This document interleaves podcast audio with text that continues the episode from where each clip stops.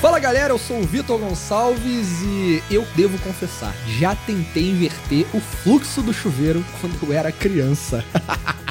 Eu sou a Tayana Brider e eu queria muito ter o cabelo do Shiryu. É quem não queria, né? Pô, o cara. tem- Cabelão. Eu queria descobrir qual é a compridão. marca de shampoo que ele usa. Eu serve. Oi, eu serve, patrocínio, pô. Tá, que isso Mentira, aí? gente, nem é tão boa assim. Oi! E esse é, É o Terapia Nerd. Nerd.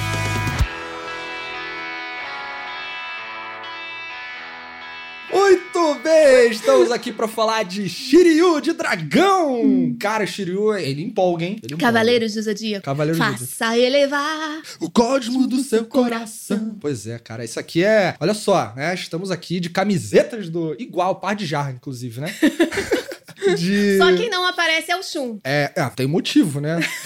o Shun, quem liga pro Shun? Ó, foi mal, se você gosta do Shun aí, beleza, tá? Mas.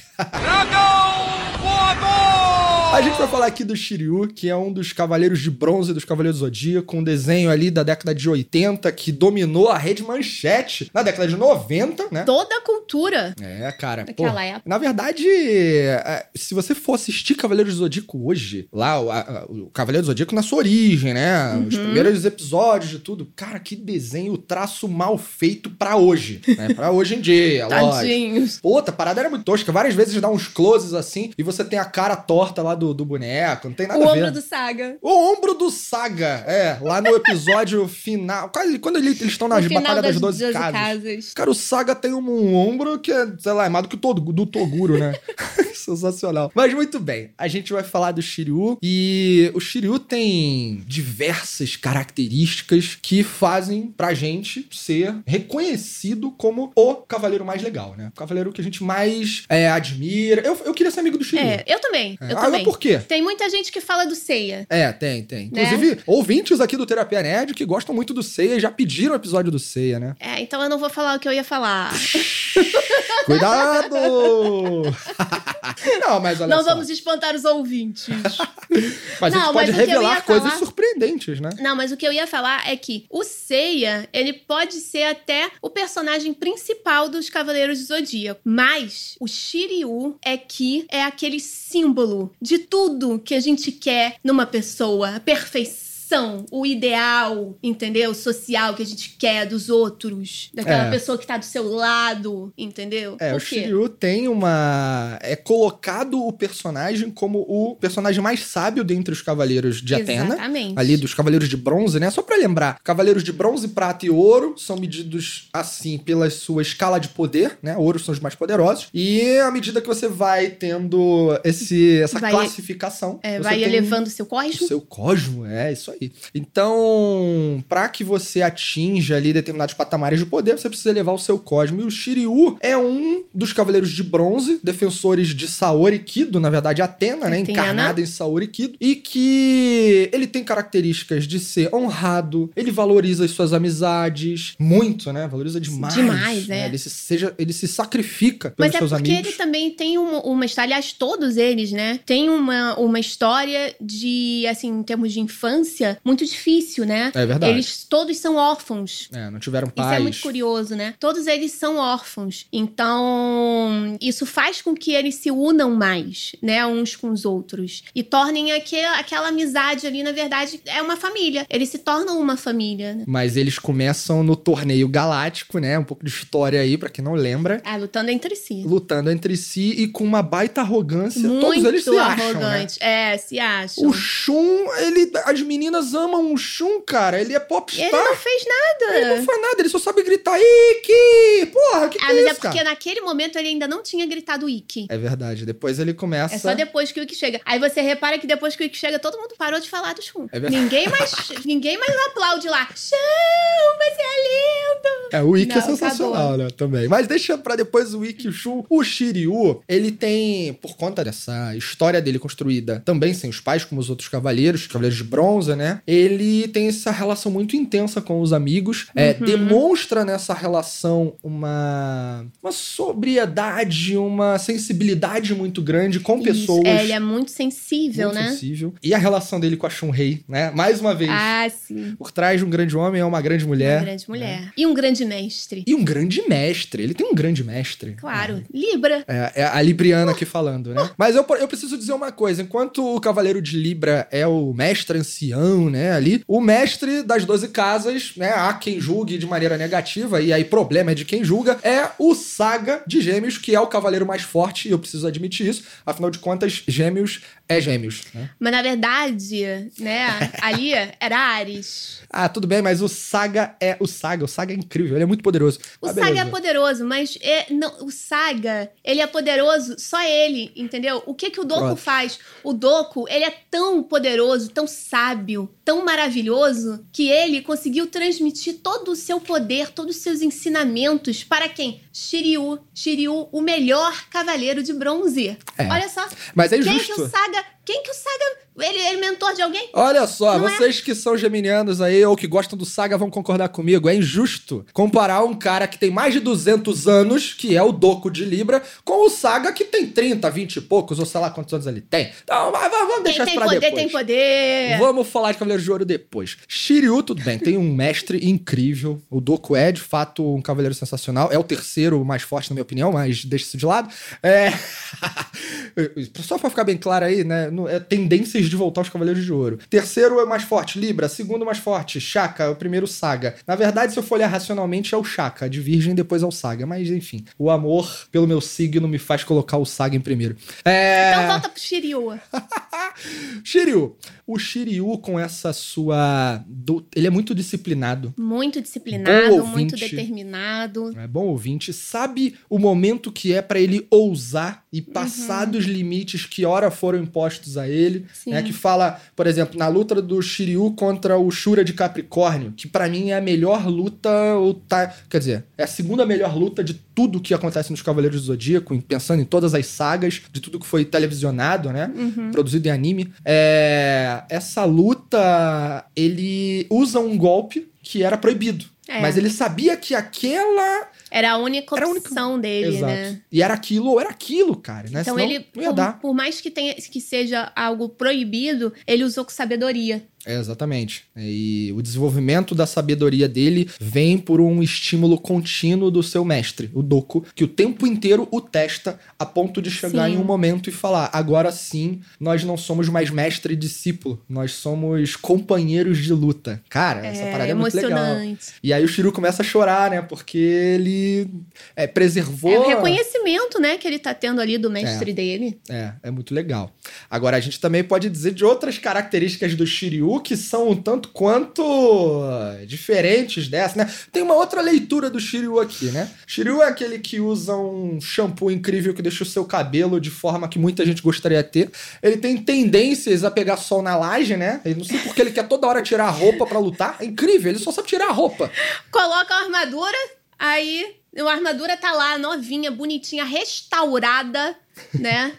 Pra ele se proteger dos Cavaleiros de Ouro. Primeira oportunidade que ele tem. O que, que ele faz? Fica peladão, porra. Tira. É, é. O negócio é ficar sem camisa. É, não, eu acho que ele quer fazer parte. Ele quer sair do grupo dos cinco lá do Cavaleiro de Bronze e quer entrar nos Havaianos, alguma parada dessa aí, cara. Não sei qual é dele. Mas, mas a parada é a seguinte: além disso, ele tem tendências suicidas, né, cara? Ele, ele fica descobrindo novas formas de morrer. É impressionante. Sim, ele adora se matar. Ele adora. Adora ir pras portas do inferno.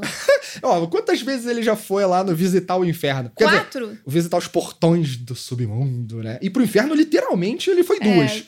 É, e- incrível. Ó, vamos lá. Na luta no torneio galáctico contra o Seiya, o coração dele parou. Parou. Morreu. Ponto. É, morreu. É, na Estava luta. morrendo, Então, né? É, a gente Tava- vai explicar isso. Na luta contra. Na luta, não. Quando ele vai ajudar a. O Na... Seiya. Faz Jamiel, né? Pra isso, pra ajudar o Seiya e a recuperar a própria armadura dele. Sim. Vai lá dar o sangue pra ressuscitar as armaduras quebradas, né? Aí ele fica todo branco lá porque Tem perdeu, anemia, tem anemia. perdeu não sei quantos litros de sangue. Ele tem sangue infinito também. Ele né? tem sangue infinito, porque mesmo depois disso ele vai lutar. O Mu fala pra ele, né? O Mu, que é o cavaleiro de, de ouro de Ares, né? Ele que restaurou as armaduras. Ele fala pro Shiryu: agora você não pode ter nenhum arranhão, porque se você tiver um arranhão, você vai morrer. Aí o que acontece?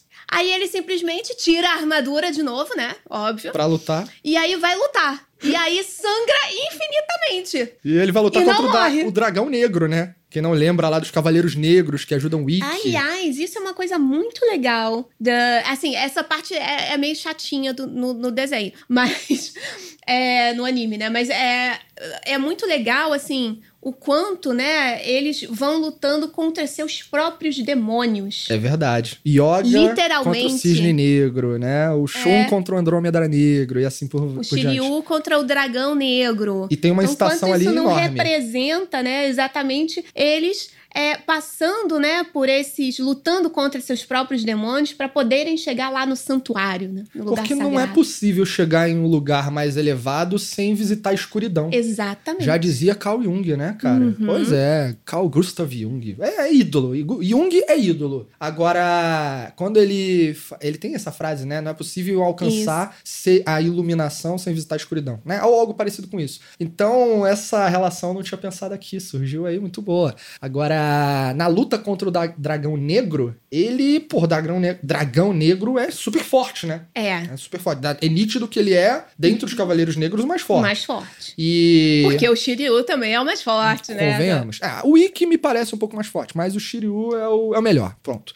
E aí, né, foi mal aí, se você não gosta, mas enfim. É, quando rola essa luta e ele perde sangue pra caramba, ele também tá quase morrendo, né? É. Mas vai lá o Shiryu Negro e salva ele, né? Pra quem não lembra, ele tem o poder de tirar vidas, mas também de, De curar, né? De salvar. Então o Shiryu Negro salva ele. Mas nesse momento ele não, não faz uma visita aos portões Não. do submundo. Mas é um momento intenso Mas chega ali um momento. É. Agora, na luta contra o Máscara da Morte, Aí é que ele, ele, vai, vai, pro literalmente. inferno. Literalmente pro inferno. Duas vezes. Duas vezes. Ele vai e volta, não, não satisfeito, ele vai de novo. Eu Ele vou ver como vai- é que é o inferno. Vou É. pegar sol no inferno, vou tirar a roupa no inferno. Que é que ele É, gosta de é fazer. o que faltava, né? É, porra, Ele, ele já tirou a armadura em todos os lugares, já ficou sem camisa em todos os lugares ali do, do, do anime.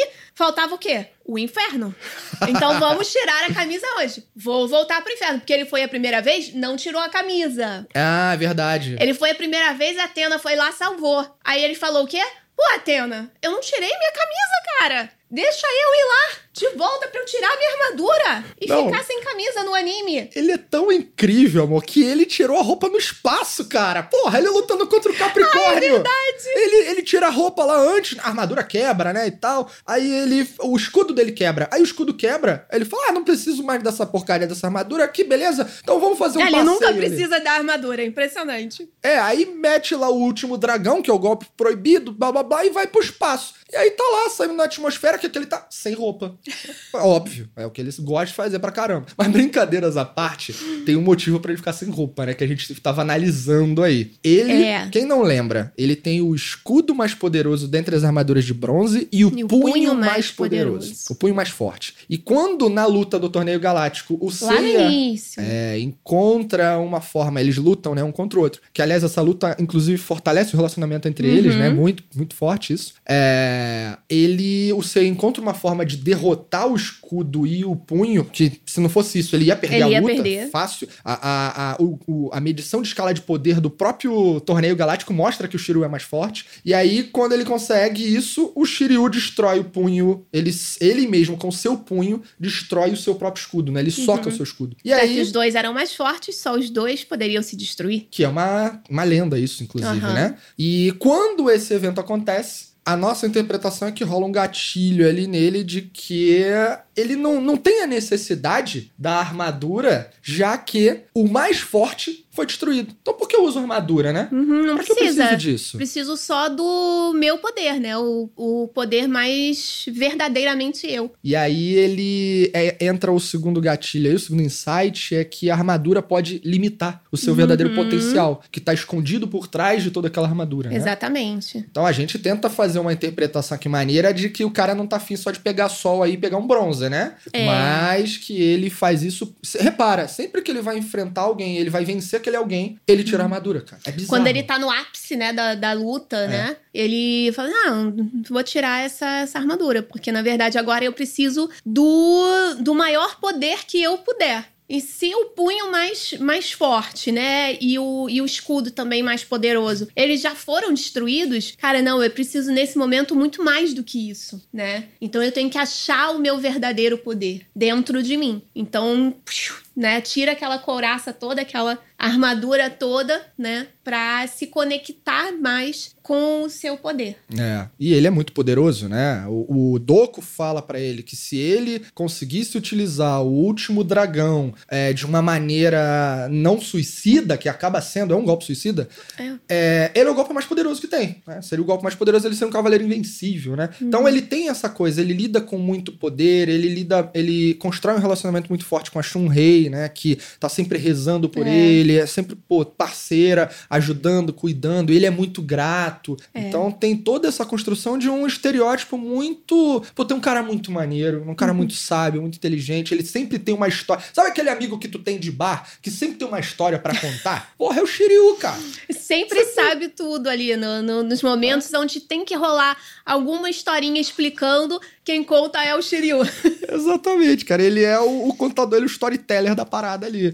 Mas, vamos entrar num, num, num capítulo aqui específico do que acontece com o Shiryu. É, o fato dele se sacrificar muito. Agora falando sério, né? A gente ficou Uhum. brincando de tendências suicidas e tudo. Isso é uma parada muito séria, mas ele, ele se sacrifica muito pelos seus amigos, né? Ele doa o Sim. seu sangue para recuperar as, as- a armadura e, e se sacrifica para permitir que os cavaleiros progridam na Ele história. não, ele não vê limites Não vê limites. pra para ele poder faz, né, ajudar os seus amigos e fazer o que tem que ser feito. É, ele é uma representa- representação Ele extrema. cego. Cara, é verdade, ele fica esqueceu cego. de falar isso. Fica cego. É, ele cega os seus ele olhos se cega. se né? cega. Ele não fica cego, ele se cega. para enfia o enfrentar olhos. o guerreiro, o Algol de Perseu, que usa o escudo da Medusa, Medusa. né? Que não lembra, petrifica ali os seus oponentes, tal como na mitologia, né? E, e agora é interessante, o cara venceu a cegueira, venceu a anemia, venceu o câncer.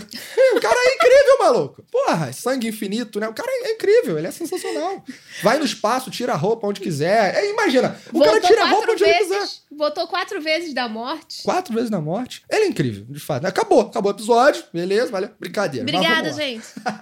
Olha só. Ele viveu experiências efetivas de quase morte. Uhum. né? O que é viver uma experiência de quase morte? É, a- é, a experiência de quase morte, inclusive, é um conceito que a gente tem, né? Dentro da, da medicina, da psiquiatria, né? Porque, de fato, é, quando acontecem esses tipos de experiências, né? Que a pessoa quase morre, né? Seja por uma parada cardíaca, por, sei lá, qualquer, qualquer questão aí que ela esteja, né? À beira da morte, digamos assim. Ela tem ah, diversos pontos em comum que ah, ela acaba acontecendo de experiências com ela nesse durante esse momento, né, de, de quase morte, né? E eu trouxe aqui uma pesquisa que foi feita pelo pioneiro nessa área, que deu essa, essa classificação, né, do experiência de quase morte. Foi um psicólogo, né? Ele é um médico e, ah, se eu não me engano, ele é psiquiatra. É, psiquiatra. Se eu não me engano. É o Raymond Moody Jr. Ele tornou isso muito famoso. Foi na década de 70, Foi né? na década de 70, ele lançou um primeiro livro. O primeiro livro dele foi best-seller no assunto. Mas você sabe que teve um. ah, Eu acho que sim, um psicólogo chamado Victor Egg. Eu não sei se o sobrenome dele se pronuncia dessa forma, tá? Mas ele, muito antes disso, 1800 e pouco, já fazia Já alguns teve. estudos aham. em relação a essa experiência de visitar o portão do inferno. sabe? O túnel, a luz do túnel. O túnel. Essa é, coisa o túnel. Que muitas pessoas vivenciam em momentos, sei lá, de. de... É, porque assim, na verdade, Desligar, a gente já tá tem. É, porque na verdade a gente já tem, né, assim,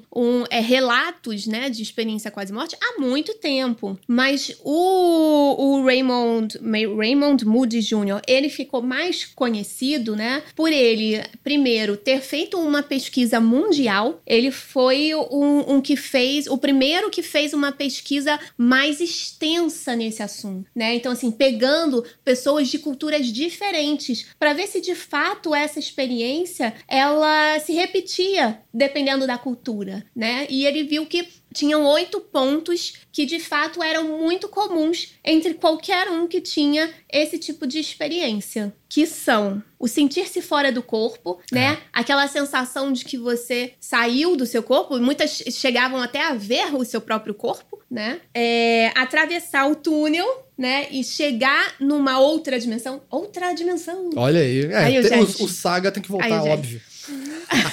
pra que, que eu dei a deixa? Oh, meu Deus. É, porra, você- é, é porque o inconsciente leva a isso, entendeu? É, tá bom. Domina o consciente, né? É, tá certo. Aí. Não vamos falar de inconsciente agora. Então, é, né, essa questão do túnel, né? Ela também sempre se repetia, independente da, da cultura que a pessoa estava inserida. Ver uma luz brilhante, ou ver uma luz brilhante, ou ah, estar acompanhado de um ser de luz. Isso sempre também se repetia. Perceber a presença de parentes e amigos, né? Às vezes ver e às vezes só sentir mesmo, né? Sentir aquele, aquele amor, aquele afeto, né, em volta de você. Assistir a todos os eventos da própria vida. Então é como se você estivesse assim numa sala em volta de você, passando todos os eventos que aconteceram na tua vida, só que você vendo a partir de uma outra perspectiva, não de você fazendo aquelas coisas, mas sim de uma outra perspectiva. Se tiver alguém com você, como aquela pessoa estava vendo o que você estava fazendo. Então, por isso que normalmente, né, as pessoas que têm esse tipo de experiência acabam voltando muito mais empáticas. É, o que acontece após uma experiência como essa, né? Exatamente. O Shiryu, ele se intensifica, de fato, né? Ele vai, ele vai cada vez mais, se você perceber, cada vez mais que ele volta, ele volta mais sábio, É, exatamente. né? Isso não significa que a galera aí que tá ouvindo tem que viver experiências dessa pra se tornar mais sábio, Não, tá? pelo amor de Por favor. Deus. É uma sensação, outro, né, outro ponto, uma sensação de paz, de amor e conforto a que nunca experi- experimentaram na vida e não, não tem nem palavras pra definir. E o Shiryu vive isso representado pela gratidão. Pela gratidão. Quando então, ele tá cego lá, é, é, tem uma- um momento que ele tá trabalhando ali, né, e tal, tá longe dos, guerreiros, dos, dos Cavaleiros de Bronze, e ele para e faz uma reflexão. Puta, é, eu gosto tanto de fazer isso, de Uhum. trabalhar com esse sentimento de que tá tudo bem, né, mente vazia, tranquilo, numa boa. E aí ele É. fala o quanto ele é grato a esse tipo de experiência, e foi depois de ter passado por algumas boas aí, né? Exatamente, porque de fato, né, é, essa, esse tipo de experiência traz um propósito maior. Porque ah, normalmente, né, o que se, o que se vê né, na- nas, nas pessoas que têm esse tipo de experiência, né, de quase morte, é que, na verdade, muitas pessoas acham que, ah, né, é é uma segunda vida, né, uma É. segunda chance. Ver a vida com outros E olhos. tal. Mas não é esse o sentimento. Na É. verdade, é um sentimento de luto. Por quê? Porque você estava num lugar totalmente de paz, de amor, de conforto, e a sensação que tem é de que você foi puxado de volta, arrancado Isso é bizarro, né? arrancado daquele, daquele lugar de volta pro seu corpo. E aí, quando você acorda no seu corpo, seu corpo tá como? Se você passou por uma experiência de quase morte, cara, teu corpo não tá legal. Ele tá com dor, ele tá machucado, ele tá, né? Muitas vezes você ficou em coma, né? Enfim, você, cara, não, não tá num, num ambiente maravilhoso como você tava no. quando tava tendo essa, essa experiência, né? De, de quase morte. Então, o que a gente encontra muito depois, né? O pós dessa experiência, é esse sentimento de luto, né? E não sentir mais medo da, da morte. É, eu vejo que o não sentir mais medo da morte no Shiryu é extremamente Ele não. não- Muito. ele não tem em nenhum momento. eu Cada tenho que me cegar, vou me mais- cegar. Eu tenho que ir pro espaço, eu vou pro espaço. Ele, ele não tem Eu limite. tenho que tirar a roupa, vou tirar a roupa. Não, mas isso aí é normal. Isso Não, aí ele brincando. faz com prazer. Não, mas assim, ó, é, tem, tem essa coisa da experiência de quase morte tem muitas facetas. Não é um assunto amarrado, fechado. Não, Tem muita coisa muita estudar a coisa. respeito. E uma das, das linhas de pensamento científicas por trás disso é que a experiência de quase morte são alucinações complexas que acontecem no cérebro pela falta de oxigenação naquele momento, que é um estágio final do processo de morte. E a morte é um processo. Um monte de coisa vai deixando de funcionar. E quando chega num estágio ali que tá prestes a desligar e a oxigenação já não é suficiente, o cérebro começa a ter comportamentos específicos que podem produzir alucinações. Isso é uma corrente de pensamento. É, porque na verdade isso já foi refutado por alguns especialistas, A maioria refuta. porque na verdade as alucinações, elas normalmente elas são muito confusas, muito difusas, é, é, é muito embaralhado. As Tipo pessoas não sonho. têm uma, uma clareza a respeito da alucinação. São coisas que levam- geram muita ansiedade. Normalmente, a alucinação não é uma parada maneira. Você não tem uma alucinação maneira. Normalmente é algo que te dá medo, que te traz pensamentos mais negativos. E essa, essa experiência de quase morte é o contrário. Te traz sentimentos muito positivos. É, isso me lembra o seguinte: tem uma pesquisa de 2000 e, se eu não estou enganado, aconteceu no período de 2008 a 2014, que um médico, psiquiatra, e eu não lembro ali os envolvidos específicos, mas fizeram uma pesquisa com 300 e poucas pessoas, acho que foram 344, que né, é- não é uma pesquisa que você escolhe fazer, ela é a- é uma pesquisa feita sobre uma ocorrência. Qual? Pessoas que têm ataque cardíaco. Então, a- e o coração para, literalmente. Elas são diagnosticadas como clinicamente mortas. E aí, o que se identificou? Depois, né, que tentaram ressuscitar ali, fazendo toda a descarga elétrica, todo aquele processo, é, cerca de 18% dessas, ao longo desse período, de 2008 a 14, voltaram, né, voltaram à vida. E relataram, né, elas relataram é, essa experiência do túnel, da luz e tudo, tudo que você relatou aqui, e, e relataram com muita clareza. né? É, Exatamente. o filme é contado com muita precisão. E aí chegaram a uma conclusão extremamente interessante: que mesmo que haja o óbito, isso que eu vou falar agora pode ser uma viagem, né? Mas mesmo que haja o óbito do corpo físico, é, leva-se cerca de três minutos até que a consciência realmente se desligue. Por quê? Se você morreu, como é que quando você volta, né? Algum tempo depois de receber os choques e tudo, como é que você lembra do que aconteceu? É. Porque a consciência ainda tá de alguma forma ativada. Então, Como é que você teve toda essa percepção a respeito de tudo lembra isso, disso? né? E É. aí começa a se falar de umas paradas que a galera, porra, alguns caem em cima, zoam, sacaneiam que é a alma quântica, né? Também nego agora adora dar nome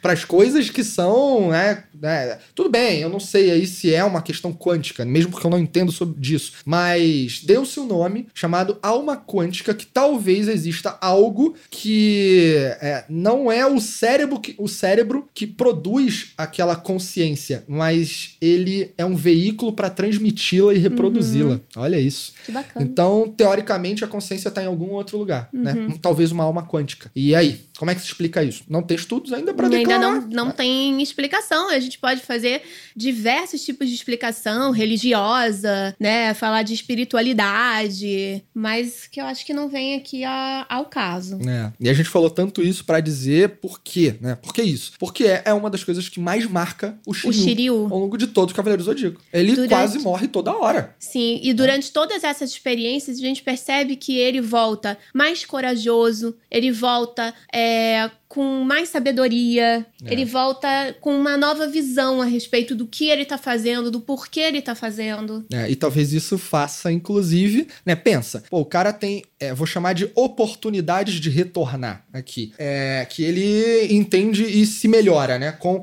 é porque tem aquela coisa, ou você melhora com um conselho, um planejamento, ou você melhora e muda com um susto, né? Alguma coisa assim. É no mudança- amor ou na dor. Exato. E aí ele viveu várias vezes a dor ali que o levou à construção de uma sabedoria né, né, direcionada pra ele. Além de tudo, teve um mestre incrível, uma mulher incrível ao Sim. seu lado, né? Tudo isso. Então ele tem uma série de fatores que contribuem através de sangue, suor e lágrimas, cegueira, né? Também, viagens ao espaço, ao inferno. Sem e, camisa. sem- e tirar roupa. Tudo isso levou ele a se tornar muito sábio. É por isso que provavelmente ele tem uma sabedoria muito mais aflorada né, comparada do aos que demais. os outros cavaleiros. O que não significa que os outros não sejam bons em, nas suas São, né, são suas bons áreas. nas suas próprias particularidades, É. né? o Ceia, por exemplo, é bom em café com leite. Sacanagem, foi mal aí. Mas, galera, o Ceia é protegido, né? Sabemos Ah, disso. ele é muito protegido. É, mas ele é um símbolo extremo de determinação. É ele verdade. ele é. Mas a gente Isso vai falar é. em algum momento dos demais aqui. É, né? a gente fala dos outros cavaleiros Exatamente. depois. E com isso, a gente conclui mais um episódio aqui do Terapia Nerd, falando do nosso querido Shiryu, Cavaleiro Brilhante. E dragão. mais uma pessoa. Eu vou chamar de pessoa, tá? Beleza? Que eu queria ter como amigo, cara. Eu queria ter amigo. Eu queria estar gravando aqui, imagina, ele gravando com, Com a gente. ele aqui, né, Porra, é sensacional a gente entrevistando o Shiryu. Aí a gente ia descobrir Aí, exatamente, a gente ia poder perguntar pra ele sobre o cabelo. Sobre o cabelo. Ah, sobre o cabelo. Tu quer saber o shampoo, né? Ah, é isso aí. ah, entendi. Eu querendo saber da experiência de morte, ele quer saber do shampoo. Pois é. E a gente se vê no próximo episódio do Terapia Nerd. Tchau!